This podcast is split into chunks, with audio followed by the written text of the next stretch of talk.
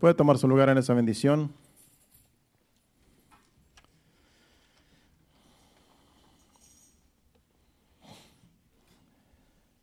Y vamos a ir abriendo nuestras Biblias en el libro de Isaías capítulo 1, versículo 9. La enseñanza va, tiene que ver con, con el remanente, con la iglesia, con un remanente pequeño. Y ese es el título. Un remanente escogido por Dios. Isaías 1.9. un remanente escogido por Dios. La Biblia dice que Dios nos escogió desde antes de la fundación del mundo. Y a comparación de todo el mundo, somos un pequeño remanente, la iglesia, alrededor del mundo. Dice el versículo 9. Dice, si Jehová de los ejércitos no nos hubiera dejado un resto, que viene siendo un remanente, un remanente pequeño, como Sodoma, fuéramos y semejantes a Gomorra. Sí, vuelvo y repito, si Jehová de los ejércitos no nos hubiese dejado un resto, un resto pequeño, como Sodoma fuésemos y semejantes a Gomorra. Ahí lo que está diciendo el profeta es que en este tiempo donde él estaba escribiendo, tiempo que él estaba profetizando en esos días, él estuvo predicando, eh, eh, profetizando en, tiempos de Amós, perdón, en, en tiempos de Acaz de Ezequías, de Jotam y de Usías, que eran reyes de Judá. Es lo que está diciendo el versículo 1 del capítulo 1. Él, era el profeta de todos esos reyes de esa, de, esa época. Y después sigue diciendo ¿verdad? que era, eran tiempos donde el pueblo estaba entregado a la idolatría. Era un pueblo rebelde, eh, desobediente, idólatra. Y sigue hablando, ¿verdad?, de cómo estaba el pueblo en ese tiempo. Le dieron espalda a Dios. Y por eso termina diciendo el versículo 9, dice, si, si, si Dios, si Jehová no hubiera reservado un, un pequeño remanente, un grupo pequeño, hubiéramos sido como Sodoma y como Gomorra, en otras palabras. Cuando Dios destruyó la ciudad de Sodoma y de Gomorra, no quedó nadie, los destruyó a todos. El único que lo único que sacó a, Lot y a sus hijas de la ciudad. Pero eso es lo que está diciendo ese versículo. Que si no fuera por la misericordia de Dios, que Dios eh, tiene tan siquiera un remanente pequeño, Dios hubiera destruido a todo mundo.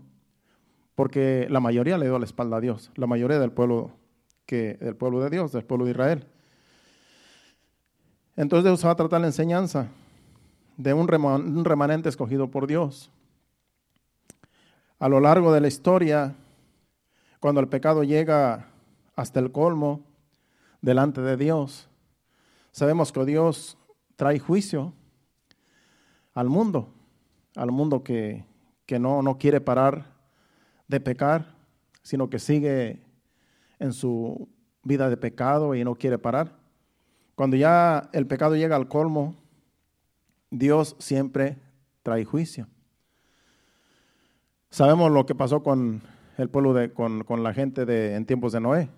Dios trajo juicio a esa gente porque era tanta la maldad que ya Dios dijo, voy a raer a toda esta gente, voy a acabar con todos. Pero vio, dice que halló vio, gracia, eh, vio que Noé era diferente. Y Noé halló gracia ante los ojos de Dios. Fue por eso que Dios escogió a Noé para que hiciera el arca. Y de ahí se salvaron sus hijos, y su esposa, y sus nueras. Y de ahí se multiplicó la tierra hasta hoy en día. Entonces Dios siempre escoge un pequeño grupo o pocas personas de toda la maldad que hay en el mundo. Él siempre escoge porque hay gente que todavía tiene temor de Dios. Hay gente que todavía ama a Dios y Dios trata con cada uno de nosotros individualmente. Es por eso que en número somos poquitos, la iglesia de Cristo, a comparación de todo el mundo, que muchos eh, se están perdiendo y se van, están alejados de Dios completamente. Pero Dios siempre tiene un remanente, Dios siempre tiene un grupo que es la iglesia de Cristo. En el diluvio vamos a, capítulo 7, versículo 1, donde Dios acabó con toda esa gente de esa época. Dice el versículo 1 del capítulo 7 de Génesis. Si lo pones en la pantalla. Dijo luego Jehová a Noé, ya lo que lo había escogido para que hiciera el arca, y hizo el arca. Dice, entra tú y toda tu casa en el arca, porque a ti he visto justo delante de mí en esta generación. En otras palabras, tú eres el único justo que yo he visto de toda esta generación y te quiero salvar. Así es que ya después de que había hecho el arca, le dijo, entra en el arca. Ya para, ya para entonces ya habían entrado todos los animales que él había escogido, que Dios le dijo que escogiera eh, de dos en dos y así todos entraron. Entonces, si vamos al versículo 21 al 23, ahí es donde dice que, que no, había, no había quedado en la tierra ningún ser viviente. Versículo 21 al 23 de ese mismo capítulo 7 de Génesis. Ahí dice que todo murió, todo animal murió, toda persona murió y solamente se salvó Noé y su familia. Dice, y murió toda carne que se mueve sobre la tierra, así de aves como de ganado y de bestias y de todo reptil que se arrastra sobre la tierra y todo hombre. Dice, todo lo que tenía aliento de vida, de, espíritu, perdón, de vida en sus narices, todo lo que todo lo que había en la tierra murió. Así fue destruido todo ser que vivía sobre la faz de la tierra, desde el hombre hasta la bestia, los reptiles y las aves del cielo, y fueron raídos de la tierra, y quedó solamente Noé y los que con él estaban en, en el arca. Y dice que solamente fue Noé, su esposa, tres hijos que tenía, las nueras esposas de sus hijos, y eso fue todo lo que quedó de la generación humana. Todo murió. De ahí se multiplicó la tierra hasta hoy en día. Toda la gente que existe hoy en día en todo el mundo, todos venimos de Noé, de, la descendencia de Noé, porque solamente quedaron ellos. Y hay personas que preguntan y dicen, bueno, ¿por qué, ¿por qué si venimos de una descendencia porque hay gente de diferentes colores, ¿verdad? Y ese es un misterio que nadie, hasta hoy en día nadie podemos, o hemos, o ya sabido, no ha sabido que alguien diga, esto es así, así, y, que, que, que, que, alguien diga por qué hoy en día hay de toda clase de personas, si solamente venimos de una descendencia, de la descendencia de Noé. Es un misterio que no sabemos por qué somos diferentes eh, colores de, piel. Pero eso es lo que dice la Biblia. Y lo que dice la Biblia, todo es cierto. Así es que de Noé, eh, de ahí se multiplicó la tierra de nuevo. Entonces vemos que Dios escogió a un hombre y a su familia para conservar la descendencia humana, porque había pensado acabar con todo, pero dice que Noé halló gracia ante sus ojos. Bueno, cuando Dios llamó a Abraham, fue con el propósito de hacer de él una gran nación que lo, que lo reconociera como el único Dios verdadero. Vamos a Génesis capítulo 12, versículos del 1 al 3. Sabemos que ese fue el propósito que Dios llamó a Abraham, para hacer de él una gran nación. Dice, pero Jehová había dicho a Abraham, vete de tu tierra, de tu parentela y de la casa de tu padre a la tierra que te mostraré. Y haré de ti una, gran, una nación grande y te bendeciré y engrandeceré tu nombre y serás bendición. Bendeciré a los que te bendigan, te bendijeren y a los que te maldijeren, maldiciré y serán benditas en ti todas las familias de la tierra. Ese fue el propósito con el cual Dios escogió a Abraham, para hacer de él una gran nación. ¿Cuál es esa gran nación? La nación de Israel, los judíos. Ahí viene una descendencia que Dios escogió con un propósito, porque a Dios tiene el propósito de que de esa descendencia viniera uno, el cual iba a ser el redentor, que es Jesucristo. Jesucristo viene de la descendencia de Abraham, Y gracias a Jesucristo, ahora todos en Él somos salvos, aún nosotros que somos gentiles, porque nosotros no somos judíos. Entonces, ahora somos la familia de nosotros, la iglesia somos la familia de Dios, los hijos de Dios, somos el pueblo de Dios también, no solamente Israel. Entonces, vemos allí que de un hombre Dios escoge para hacer una nación eh, numerosa, de un hombre, de una persona. Vamos ahora, pero esta descendencia de Abraham estuvo cautiva en Egipto por 430 años y de ahí lo sacó de Dios para llevarlos a una tierra prometida, que era la tierra de Canaán.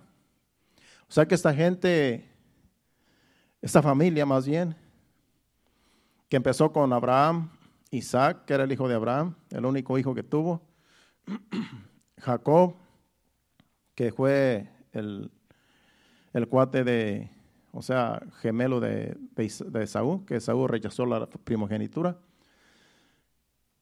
Y de esos tres vienen los patriarcas, que, vienen los, que son los hijos de Jacob, que son las doce tribus. Ese es el pueblo de Israel. Entonces, de, esa, de ese pueblo se multiplicaron. Cuando ya eh, había hambre en la tierra y, y fueron a Egipto, que allá estaba José, que lo habían vendido sus hermanos, allá se fue su papá, que eran como 75 personas, según dice la Biblia, cuando llegaron a, Egipto. Y ahí se, quedaron en un lugar que se llamaba Gosén. Allí el faraón, que en ese tiempo eh, era el, el rey de Egipto, José era el gobernador, que era el segundo del rey, y el rey les dio esa tierra para que de allí ellos habitaran y allí, y allí tuvieran su ganado, porque ellos tenían ganado, la familia de Jacob y la familia de José. Ahí se, se multiplicaron, de 75 hombres que dice la Biblia que llegaron allí, se multiplicaron en 600, en 600 hombres, según cuando salieron de Egipto, 600 hombres más aparte los niños y las esposas, que se cree que eran millones se multiplicaron porque pasaron 430 años. Cuatro siglos, 30 años pasaron en Egipto y ya había muerto ese, rey que, gracia, hallaron gracia en él, el pueblo de Israel. Ya no estaba ese, ahora estaba otro que era un, rey malo, que era el faraón en tiempos de Moisés. Entonces, ahí estuvieron los, los, los tomaron como esclavos, como ahí estaban, y no querían que se multiplicaran, porque si se multiplicaban, el faraón creía o temía que cuando se multiplicara ese pueblo, que se iba multiplicando muy rápido, eh, temían que se volviera en contra de ellos y les hicieran la guerra y se apoderaran de Egipto y a ellos los mataran. Entonces empezaron a tomar unas medidas muy drásticas, a no dejar que nazca ningún niño varón, sino solamente a las hembras les conservaban la vida, porque no querían que los hombres se siguieran multiplicando. Y resulta que ahí es donde nació Moisés, que lo tiene escondido su mamá, y lo echó al río y luego la eh, sobrina del faraón lo encontró. Y allí Moisés es el que escogió Dios para de ahí libertar a su pueblo, que era el pueblo que había escogido por medio de Abraham, donde ya Dios había prometido que como las estrellas iba a multiplicar su descendencia. Entonces, ahí sigue, ahí sigue ese remanente, el pueblo de Israel. Y lo saca Dios para conquistar las naciones, la nación de Canaán, donde había gente mala, y Dios quería darle esa buena tierra para bendecirlos. Para eh, confirmar lo que estoy diciendo, vamos a Éxodo capítulo 12, versículos 40 y 41. Donde dice que Dios los sacó de Egipto para llevarlos a Canaán. Dice, el tiempo que los hijos de Israel habitaron en Egipto fue 430 años. Dice, y pasados los 430 años, en el mismo día, todas las huestes de Jehová salieron de la tierra de Egipto. A decir que todas las huestes quiere decir que todo el pueblo de Israel, todo el pueblo de Dios, el que Dios escogió, todos salieron de Egipto sin quedar uno solo. Pero también hay unos versículos ahí donde dice que también había mucha gente de otras naciones que también salieron junto con ellos. O sea que si eran como 600 hombres, más aparte mucho pueblo que también estaba ahí en Egipto, que también los acompañaron a salir de Egipto, o sea que eran millones los que salieron de Egipto. Y Moisés era el líder. Moisés era el que Dios escogió para guiar a todo ese pueblo, de tal manera que pues era muy mucho pueblo para Moisés. Pero Moisés estaba capacitado, por eso Dios lo escogió. Pero con todo y eso, el pueblo se volvió eh, rebelde, se volvió incrédulo, murmurador, y sabemos que todo el camino, todo el desierto, se la pasaba murmurando de Moisés. Y no le creían que los había sacado para bendecirlos, sino decían que los había sacado para matarlos de hambre en el desierto. Bueno, mientras estaban en el desierto, en ese camino largo, que en realidad no era tan largo, porque no era tan lejos, lo que pasa es que Dios los trajo a vuelta y vuelta para probarlos por 40 años. Mientras iban en ese desierto, Dios eh, le dio a Moisés eh, mandamientos y decretos, le dio la ley para, pues para adoctrinarlos más que nada, para que aprendieran a obedecer a Dios, de que Dios los había escogido porque eran una nación que iban a dar testimonio de que eran el pueblo de Dios y que ellos testificaran de que Dios era su Dios, Jehová de los ejércitos, para que las demás naciones entendieran, conocieran que hay un Dios que hizo los cielos y la tierra. En otras palabras, para que dieran testimonio de Él. Para eso los escogió. Entonces escogió a Moisés y le dio los mandamientos, las leyes, todo lo que, lo que tenían que obedecer, se lo dio a Moisés en tablas, escrito. Y vamos a Éxodo capítulo 19, versículo de 1 al 6, donde ahí dice cómo Dios escogió y, que tenían que obedecer la, ley de Moisés, o sea, la ley que Dios le dio a Moisés, porque eran un pueblo especial. Dice, en el mes tercero de la salida de los hijos de Israel de la tierra de Egipto, en el mismo día llegaron al desierto de Sinaí, o sea que a los tres meses. Dice, habían salido de Refidim y llegaron al desierto de Sinaí y acamparon en el desierto y acampó allí Israel delante del monte. Y Moisés subió, Dios, a Dios y a Jehová y Jehová lo llamó desde el monte diciendo, así dirás a la casa de Jacob y anunciarás a los hijos de Israel. Vosotros viste lo que hice a los egipcios y cómo os tomé sobre, sobre alas de águila y os he traído a mí. Ahora pues, si diereis oído a mi voz y guardareis mi pacto, vosotros seréis mi especial tesoro sobre todos los pueblos, porque mía es toda la tierra.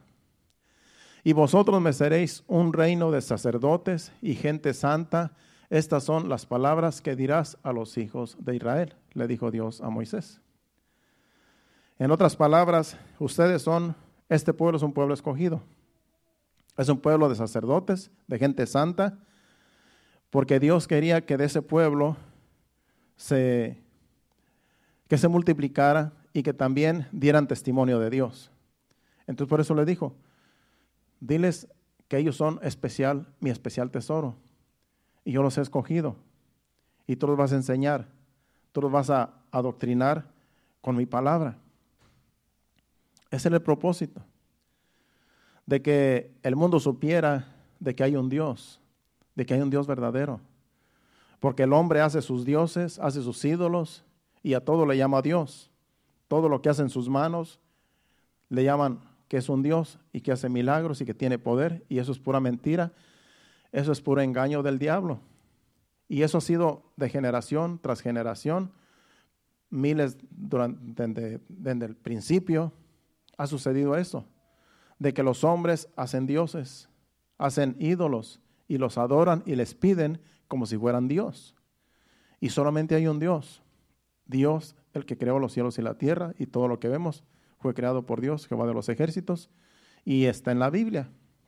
O sea que la Biblia nos enseña quién es Dios. Y por medio de la Biblia es como nosotros conocemos a Dios y no, no podemos, y no hay quien nos engañe cuando nosotros estamos bien centrados en la Biblia. Porque si no leemos la Biblia, si no escudriñamos la palabra de Dios, podemos ser engañados aún conociendo quién es Dios. porque ha sucedido. Ha habido personas que los han engañado eh, creyendo en la ciencia, creyendo en que todo esto, eh, de que no hay Dios, de que todo esto es natural, que todo lo que se mueve es por naturaleza, que existe y que no hay un creador, y le creen a la ciencia más que a la Biblia. Por eso tenemos que tener nosotros la palabra de Dios en nuestro corazón y siempre tener la Biblia, porque la Biblia nos enseña quién es Dios. La Biblia nunca miente. La Biblia es la palabra de Dios. Entonces no podemos dejarnos engañar. Pero sucede que si hay gente que ha sido engañada porque no se ponen firmes en la palabra de Dios, en lo que se nos ha enseñado, en lo que ya hemos creído. Entonces tenemos otros que seguir, seguirnos congregando porque aquí Dios nos habla, aquí Dios nos muestra quién es Dios en las enseñanzas, cuando nos reunimos, pero también en nuestra casa necesitamos eh, leer la Biblia, porque Dios todavía sigue hablándonos en la casa. Cuando nosotros leemos la palabra de Dios, es Dios hablando a nuestros corazones. Así es que Dios siempre ha tenido un remanente, siempre ha tenido un grupo pequeño para mostrar su grandeza. Cuando Elías iba huyendo de Jezabel, sabemos la historia, y la semana pasada creo que, o la semana pasada traje una enseñanza de, de Elías cuando iba huyendo de Jezabel, y llegó a una cueva, donde en esa cueva, pues, se metió esa cueva y ahí Dios, Dios se manifestó. Pero antes de, antes de esa cueva, pues nos quedamos solo otra vez en un versículo que es el versículo en Primera de Reyes, capítulo 19, versículo del, 8, del versículo del 8 al 10. Creo que nos quedamos en el 8 donde esa vez hablamos de que un ángel se le apareció, estaba bajo de un árbol y ahí le dio una torta y, y comió y, y después le dijo, vete porque le largo camino terrestre. Dice, se levantó pues y, caminó y, y bebió y fortaleció con aquella comida. Caminó 40 días y 40 noches hasta Oreb, el monte de Dios. Y el 9 dice, y ahí se metió en una cueva donde pasó la noche y vino a él palabra de Jehová, el cual le dijo, ¿qué haces aquí, Elías?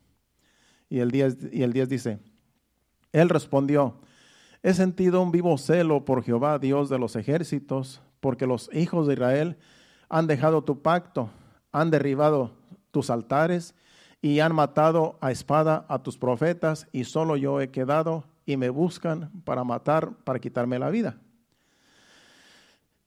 Él estaba huyendo porque Jezabel había prometido, que era la esposa de, Acab, que le iba a quitar la cabeza. Y él estaba pensando de que solamente él quedaba. Por eso le dice aquí, he sentido un vivo celo por Dios. Porque ya mataron a todos los profetas que te servían. Dice, y ahora me están buscando a mí para matarme también, que soy el único, el único que queda. Él pensaba que era el único que quedaba. Él pensaba que ya no había más pueblo, porque todo el pueblo se había ido tras los baales, tras los ídolos. Habían dejado a Dios. Y él por eso dice que sentía un vivo celo, porque todos se perdieron, todo el pueblo se perdió adorando ídolos. Imagínense qué tristeza sentía él al ver que todo el pueblo de, Dios, el pueblo que sabía quién era Dios, iba y adoraba ídolos hechos por manos de hombres. Y ya no creían en Dios, ya no creían en, en Dios. Y él era el único profeta, dice él, que él creía pues que quedaba. Entonces él estaba triste, él estaba decepcionado y ya no quería más vivir. Incluso le dijo a Dios en los versículos anteriores, mejor quítame la vida, ¿para qué vivir? Entonces, él está pensando que él era el único, pero ya en el versículo 18, Dios le dice que, que hay más pueblo. En el 18 dice, y Dios le dice, y yo haré que queden en Israel siete mil cuyas rodillas no se doblaron ante Baal y cuyas bocas no lo besaron. Hablando de un ídolo que se llamaba Baal. Elías pensaba que él era el único. Elías pensaba que él, era el único que quedaba que temía a Dios, que, conocía a Dios.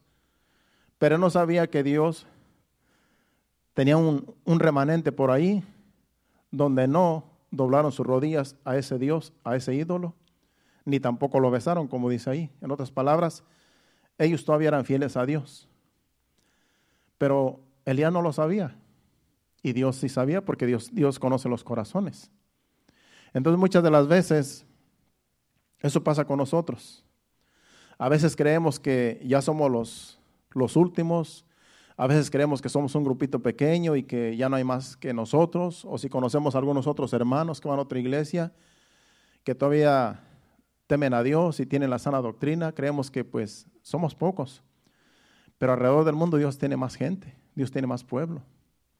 Aunque hoy en día hay muchas iglesias pues que se, que se han, pues el mundo se ha metido a las iglesias más que nada, que ya no, no tienen respeto por Dios, que ya no enseñan la sana doctrina y ya enseñan cosas que no, no tienen nada que ver con el Evangelio.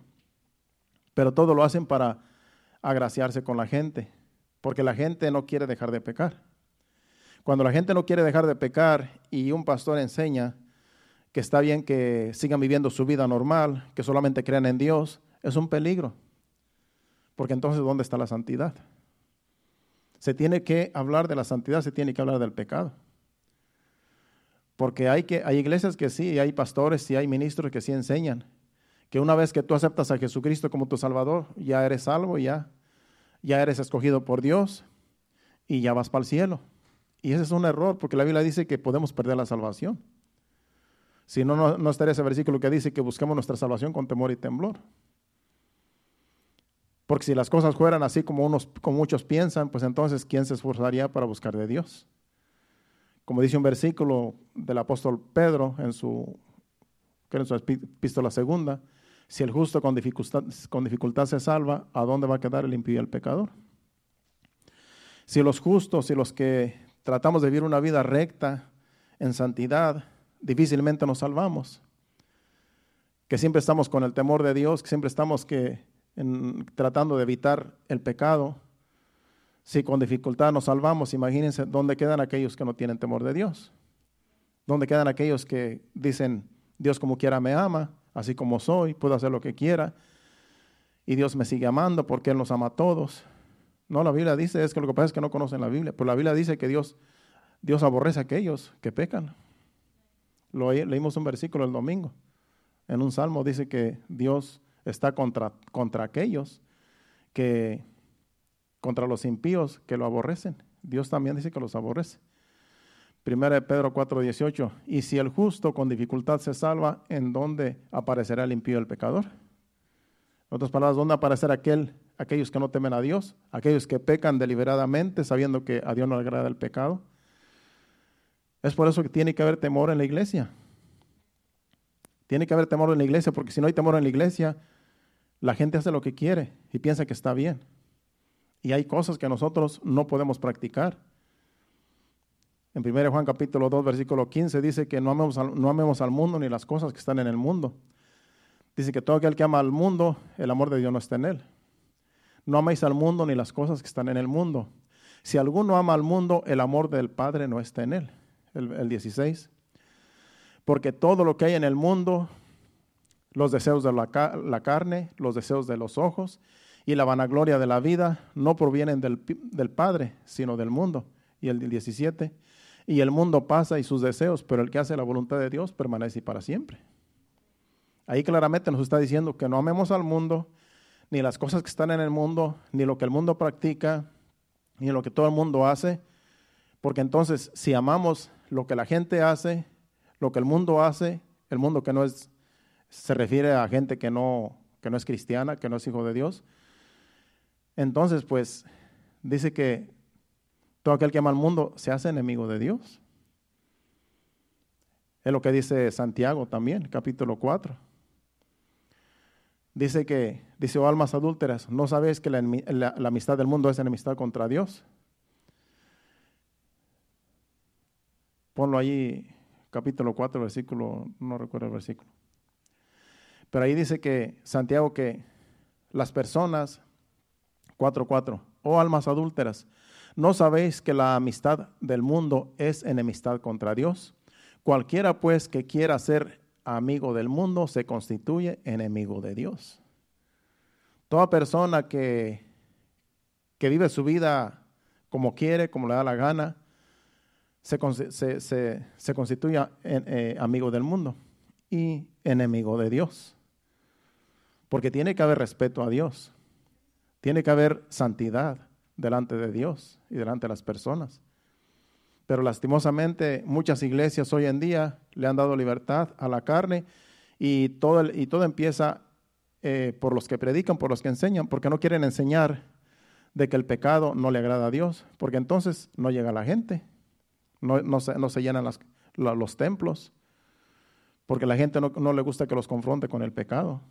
Pero preferible tener unos cuantos, un remanente pequeño, a tener una iglesia repleta y, que no quepan y que todos se pierdan. Es preferible tener unos cuantos, es preferible tener un remanente, pero tratar de vivir en santidad, predicar la palabra, predicar la verdad, porque la verdad duele, pero es lo que nos salva. Así es que ese es el problema. Por eso, aunque haya iglesias numerosas, hay remanentes que en esas iglesias puede ser un grupo pequeño que sí ama a Dios y que sí teme a Dios, aunque los demás eh, estén corrompidos. Por eso eh, todo empieza con cada uno de nosotros. Todo empieza contigo, todo empieza conmigo, todo empieza individualmente con cada uno de nosotros. La relación que tengamos con Dios, eso es lo que cuenta. Y si alguien por allá quiere seguir pecando, pues que peque, pero pues nosotros vamos a evitar el pecado. Porque si no, ¿qué testimonio vamos a dar? Ya para ir culminando, vamos ahora bueno, en Romanos capítulos 11, versículos del 2 al 4, ahorita habla, habla también de, de lo que sucedió allá con, con, este, con Elías, que iba oyendo. También Romanos, hablando del apóstol Pablo, en Romanos capítulo 11, versículo 2 al 4, habla de lo que, del remanente. Dice, no ha desechado Dios a su pueblo, al cual desde antes conoció. ¿O no sabéis que dice de Elías la escritura, cómo invoca a Dios contra Israel diciendo, Señor, a tus profetas han dado muerte y tus altares han derribado y solo yo he quedado y procurar matarme. Lo mismo que está citando lo que, lo que sucedió allá en Primera de Reyes. Dice, pero ¿qué le dice la divina respuesta. O sea, ¿qué le dice Dios? Me he reservado siete mil hombres que no han doblado la rodilla delante de Baal. Está citando lo que sucedió con Elías. Porque está hablando también de Israel, ahí el libro de Romanos, del remanente. Bueno, es solamente para apoyar la escritura, la cita de Primera Reyes. En esta dispersación de la gracia, en la cual estamos como iglesia. Somos ahora el pueblo de Dios y estamos esperando a Jesucristo, nuestro Señor y Salvador, que, que va a venir a llevar a su pueblo, que es la iglesia. Estamos esperando su venida. Y comparado con todo el mundo, pues somos pequeños, somos pequeño grupo. Somos un grupo pequeño.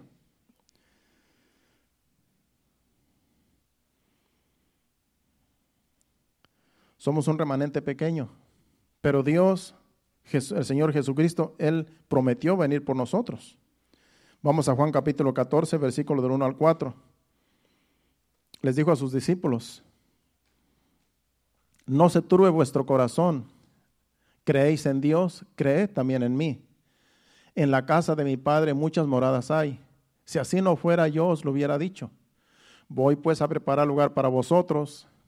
Y si me fuere y os preparare lugar, vendré otra vez y os tomaré a mí mismo, para que donde yo estoy, vosotros también estéis.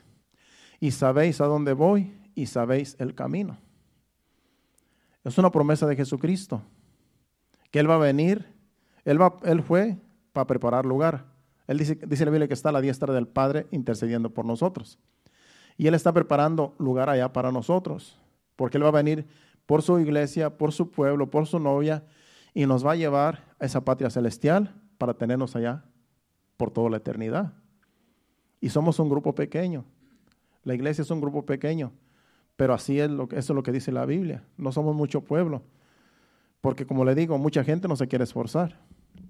Mucha gente no quiere dejar el pecado, no quiere dejar la maldad, quiere vivir en sus deleites. Y todo el que quiera vivir en sus deleites, pues si así sigue y el Señor viene, pues ¿cómo va a ser levantado?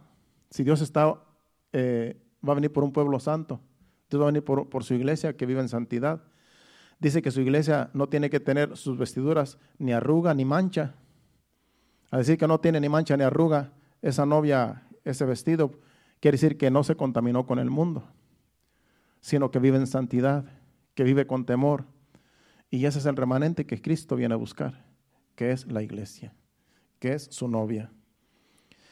Vamos a Lucas capítulo 13, versículo 22 al 24, y luego vamos a ir a, una cita más para terminar. Lucas 13, 22 al 24. Aquí le dice un discípulo a Jesús. Dice, pasaba Jesús por ciudades y aldeas enseñando y encaminándose a Jerusalén. Y alguien le dijo, Señor, son pocos los que se salvan. Y él dijo, y él les dijo, esforzaos a entrar por la puerta angosta, porque os digo que muchos procurarán entrar y no podrán. Esta persona, este discípulo, le dijo, son pocos los que se salvan. Porque él se dio cuenta que había muy, había muy pocos que seguían a Jesús. Ya las multitudes que al principio lo seguían, lo dejaron por lo que les dijo.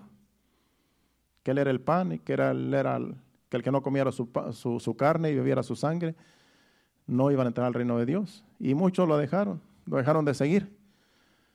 Por eso dijeron, eh, ya hay pocos los que te siguen, son pocos los que entran, son, son pocos los que viven en santidad. Y dice Jesucristo, pues esfuérzanos a entrar, porque de esos pocos que, que quedan, puede ser que algunos todavía no entren, porque había pocos en número. Y dice, pues esfuérzanos a entrar. En otras palabras, se requiere un esfuerzo.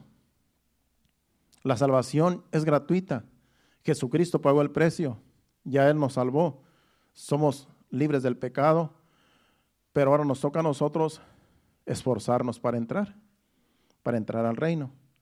Y no podemos entrar con las obras de la carne, eh, sucios del pecado. No podemos entrar al reino de Dios. Si ya nacimos de nuevo en Cristo Jesús, ahora nos toca vivir en santidad, apartados para Dios, separados del mundo, no compartir con las cosas mundanas que el mundo ofrece y que el pecado ofrece, sino que nos abstengamos de pecar para poder vivir en santidad y poder ser levantados. Ese es el remanente que Cristo viene a buscar. Esa es la iglesia. Somos pocos porque el mismo, el mismo allí lo dice en estos, en estos versículos. Pero todavía dice Jesús, esfuércenos a entrar, porque muchos procurarán entrar y no podrán. O sea que puede ser que haya un número pequeño que todavía se les va a hacer difícil entrar, aunque ya sean escogidos, porque se requiere un esfuerzo. Dijo una vez el apóstol Pablo en el libro de los Hechos, dice, es necesario que en, en muchas tribulaciones entremos en el reino de Dios. Es necesario que pasemos por tribulaciones, por dificultades para entrar al reino de Dios. Porque no es fácil. Jesucristo hizo lo que tenía que hacer. Ahora nos toca a nosotros esforzarnos. Ahora nos toca a nosotros día con día cargar nuestra cruz, como dijo Jesucristo. Todo el que quiera venir en pos de mí, tome su cruz cada día y sígame. ¿Qué es tomar la cruz? Hacer la voluntad de Dios. Rechazar nuestra voluntad y hacer la voluntad de Dios, eso es tomar la cruz de Cristo, la, cruz que de cada uno de nosotros. Ya Jesucristo tomó la de él, ahora nosotros tenemos que tomar nuestra cruz para llegar a la presencia de Dios. Y es cada día, cada día abstenernos de, de pecar, abstenernos de las obras de la carne y de las cosas del mundo para poder llegar a la presencia de Dios sin mancha y sin arruga, como dice la Biblia. Por último, vamos a 1 Tesalonicenses capítulo 3, versículo 1 y 2. Primera de Tesalonicenses capítulo 3, versículo 1 y 2. Ya que es el apóstol Pablo pidiendo oración a los de la iglesia de Tesalónica. Y les dice, por lo cual, dice, no pudiendo soportarlo más, acordamos quedarnos solos en Atenas. Yo creo que está mal. Primera Tesalonicenses 3, del 1 al 2.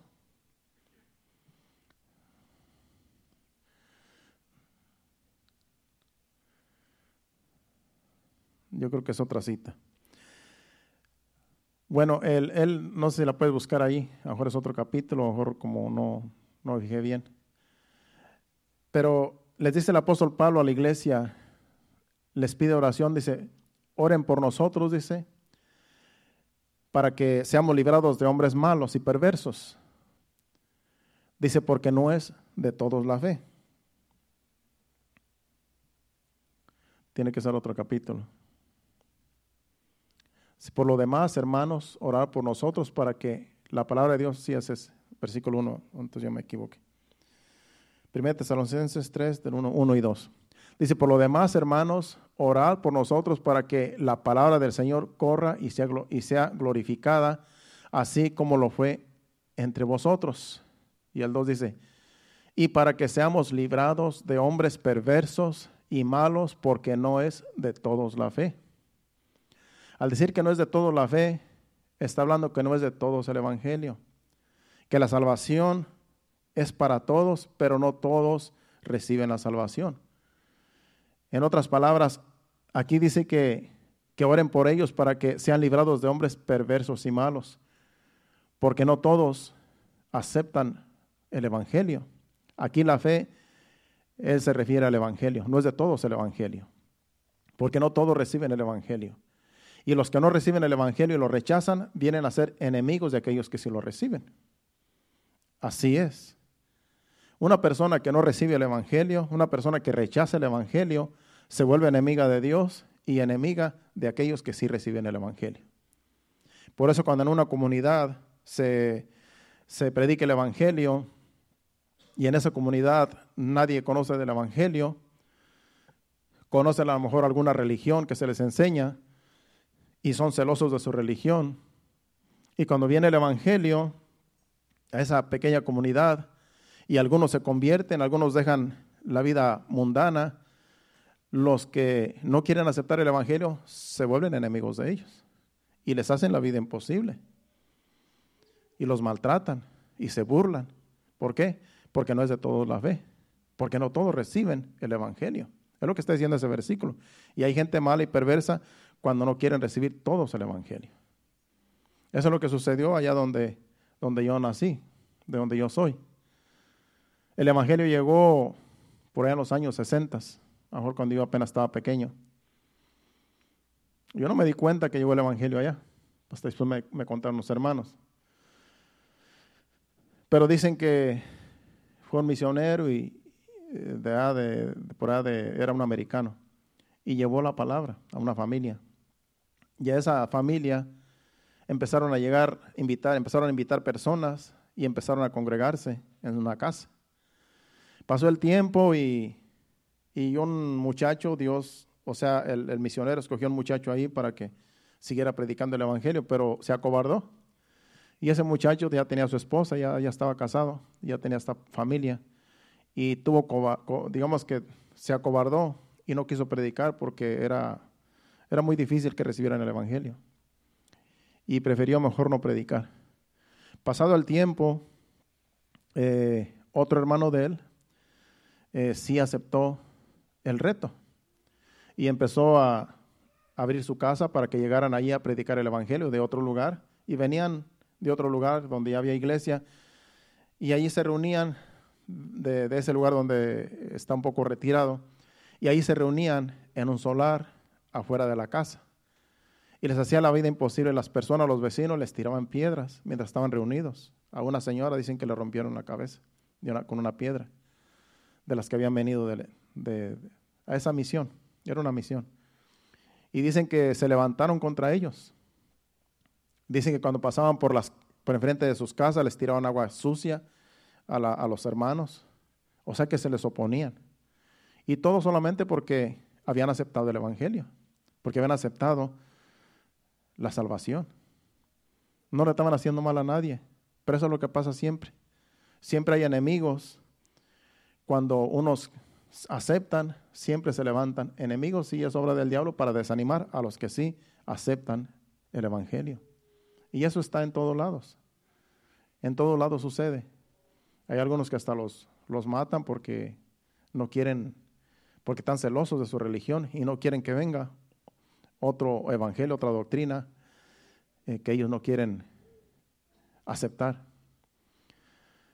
Y es por eso que hay, en número hay poca gente. Por ejemplo, ahí donde yo soy, hay muy poquitos en número en esa iglesia porque después se, se hizo un templo, pero llegan muy poquitos, casi no llegan. Pero es que también la doctrina que se enseña es muy fuerte, es muy rígida y no se quieren convertir la gente, entonces pues no crece, no crece la iglesia por la doctrina eh, muy rígida que tienen.